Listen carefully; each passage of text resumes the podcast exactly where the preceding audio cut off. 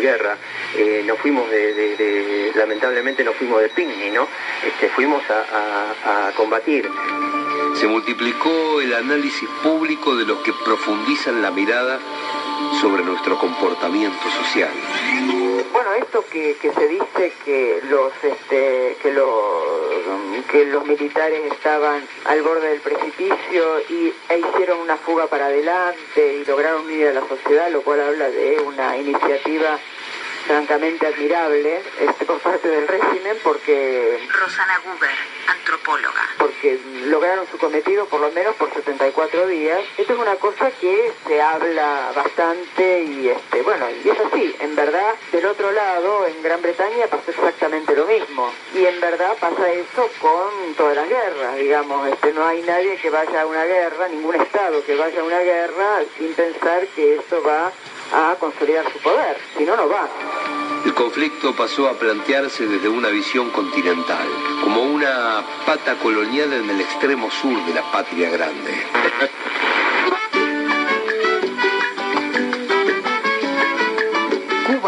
a la par del movimiento desplegado por los países no alineados. Informe de la Radio Nacional Cubana. Y en consonancia con las resoluciones de la Asamblea General de Naciones Unidas, ha reconocido y proclamado los derechos soberanos argentinos sobre sus islas.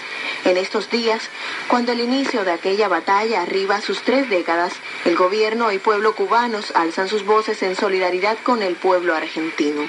La Comisión de Relaciones Internacionales de la Asamblea Nacional del Poder Popular de Cuba hizo pública la declaración de la mesa directiva del Parlamento Latinoamericano que ratifica el respaldo al ejercicio irrestricto de la soberanía argentina sobre las Islas Malvinas, las Islas Georgias del Sur y Sandwich del Sur y en los espacios marítimos circundantes.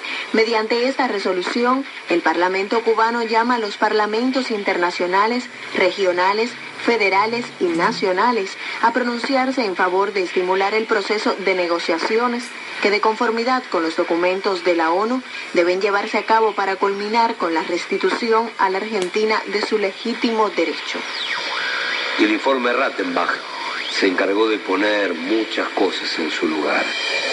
Las operaciones de Malvinas son un ejemplo de cómo no se debe hacer la guerra. Augusto Rattenbach, hijo del general Benjamín Rattenbach. Porque realmente todo lo que se hizo estuvo muy mal hecho. Me refiero al nivel superior de la conducción gubernamental. Eh, hay una especie de cesura. Por un lado, las medidas políticas y estratégicas fueron tremendamente erróneas.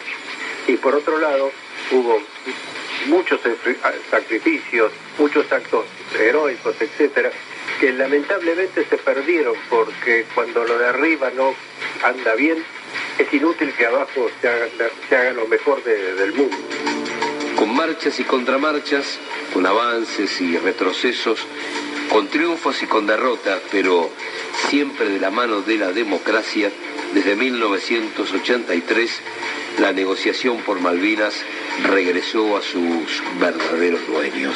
Ustedes saben que se hizo un informe, el informe Rattenbach, que eh, el entonces presidente de turno, el último Viñone creo que fue, lo declaró secreto militar por 50 años. Voy a instruir al señor ministro de Defensa y al señor canciller para que conformen una comisión que proceda a la apertura y conocimiento público.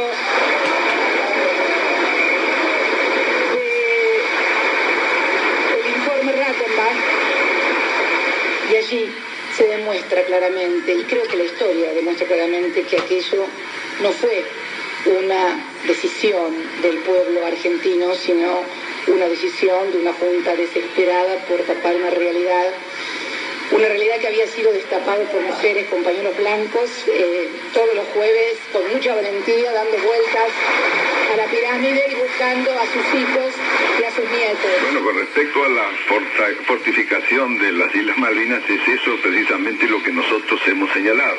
Corremos el riesgo de que el Atlántico Sur, que es una vía fundamental para el abastecimiento de petróleo del norte, se convierta en una suerte de océano Índico.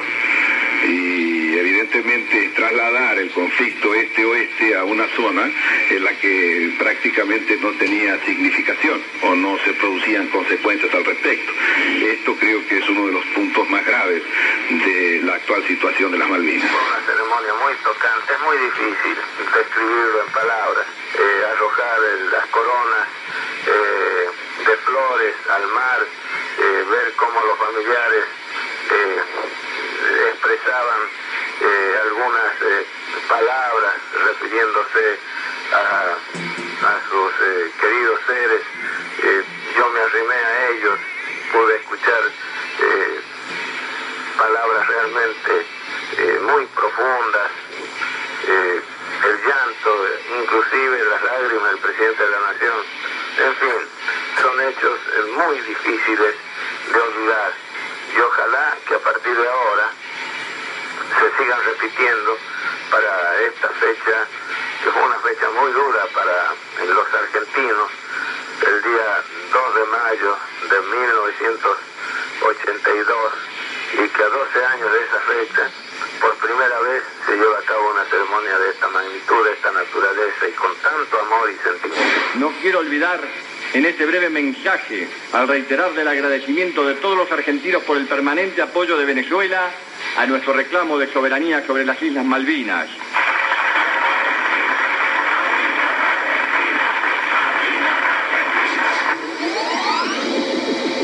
...2014... El primer gran dato que arrojó la cuestión Malvinas este año fueron las sorpresivas declaraciones del ministro inglés para América Latina, Hugo Swire. Operación política sin antecedentes desde el 83, el inglés reconoció que Londres piensa en Sergio Massa o en Mauricio Macri para tratar el futuro de las islas. Planteó que cualquiera de los dos tendría una visión más madura que la del actual gobierno. El imperio operó siempre a través de sus cipayos, pero el sincericidio público nunca fue el camino elegido para confesar lo inconfesable.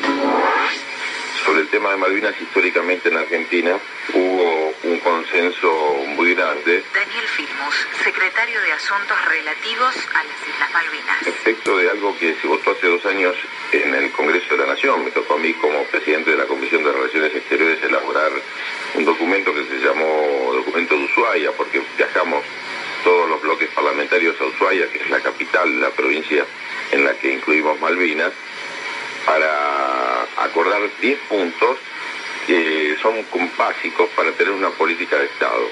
Es verdad que un país, en este caso Inglaterra, no negociaría con el gobierno si sabe que el que viene va a cambiar totalmente la política. Por eso, en el Congreso, que es el lugar de los acuerdos, que es el lugar donde se pueden lograr coincidencias, avanzamos en esos 10 puntos con el compromiso de que cualquier fuerza política que llegue al gobierno va a seguir esos lineamientos. Nos llama la atención que tenga alguna información, quizás, o quizás es totalmente falso, el ministro para América Latina del Reino Unido, de que habría algunos candidatos en Argentina que podrían tener una posición diferente. La operación abarca el continente, buscar aliados en la oposición política de distintos países latinoamericanos, partidos que no hablan ni de integración ni de patria grande. Esa es la nueva estrategia. Lo hicieron primero con Uruguay. Lograron, por ejemplo, que tres legisladores fueran a Malvinas y con eso tratar de romper una, un eje que hay en América Latina respecto al tema de Malvinas. Yo creo que ese es uno de los triunfos más importantes que ha tenido Argentina en los últimos años, que es la consideración internacional de nuestra posición y el apoyo. En algunos casos se lleva a cuestiones prácticas, por ejemplo, no permitir el ingreso de buques que provengan de Malvinas o tengan bandera de, Malvinas a sus puertos. Y en algunos casos, más importante todavía, la, la Organización del Petróleo Latinoamericano planteó esta cuestión de que el petróleo de Malvinas es la OLADE, esa organización, que el petróleo que se extrae de Malvinas se extrae en realidad del mar argentino y están expoliando nuestras riquezas.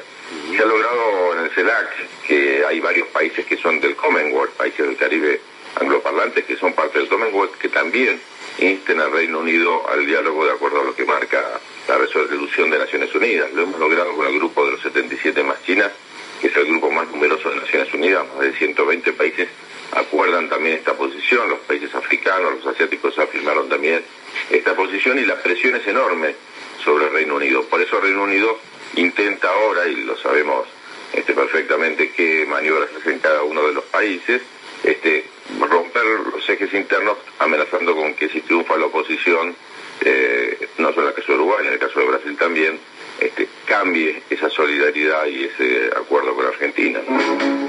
Cuando el ministro inglés para América Latina dijo que un cambio de la actitud argentina le traería beneficios económicos, planteó que cualquiera de los negociadores soñados podría ponerle precio a la soberanía.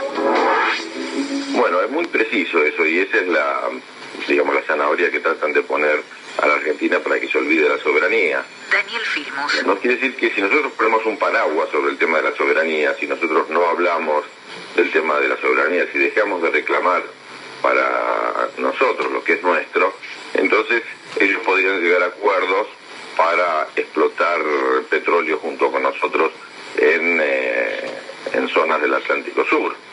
La verdad es muy gracioso el tema, porque nosotros no necesitamos la ayuda inglesa para tener explotaciones offshore de petróleo en, el mar argentino. Esas 200 millas son nuestras y por supuesto esas 200 millas incluyen lo de las Islas Malvinas.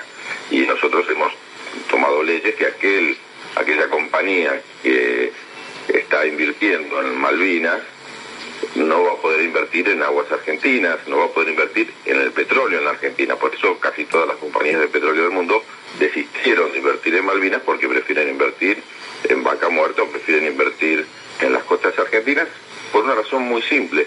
La explotación de petróleo en Malvinas tiene un riesgo ambiental enorme. Primero, es costosísima y tiene un riesgo ambiental enorme si no tiene apoyo continental. La British Petroleum acaba de tener hace poco tiempo, usted conoce bien, en el Golfo de México, un accidente tremendo que les costó 40 mil millones de dólares.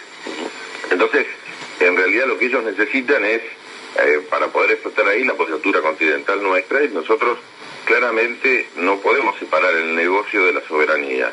No es que podemos hacer negocio con Malvinas. Nosotros sobre Malvinas, aunque no tuviera ninguna riqueza económica, la reclamaríamos de la misma manera porque fue usurpada militarmente.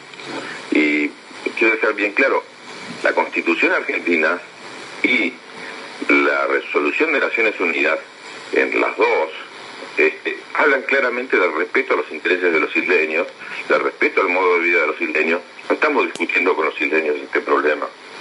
Estamos discutiendo con una potencia colonial que la usurpó y que quiere las riquezas, no le interesa otra cosa que no sea la pesca, no le interesa otra cosa que no sea el, el petróleo, la base militar, que es la única base militar poderosa que hay en el Atlántico Sur, y le interesa también, por supuesto, eh, la cercanía a la Antártida y todas las riquezas que puede traer eso cuando se rediscuta el Tratado Antártico en el 2040. El doble estándar inglés en todas las votaciones de la historia de Naciones Unidas sobre la autodeterminación de los pueblos marca que nada amenaza con cambiar su histórica posición al respecto, y mucho menos un diálogo con Massa o con Macri. Funes, el memorioso. radical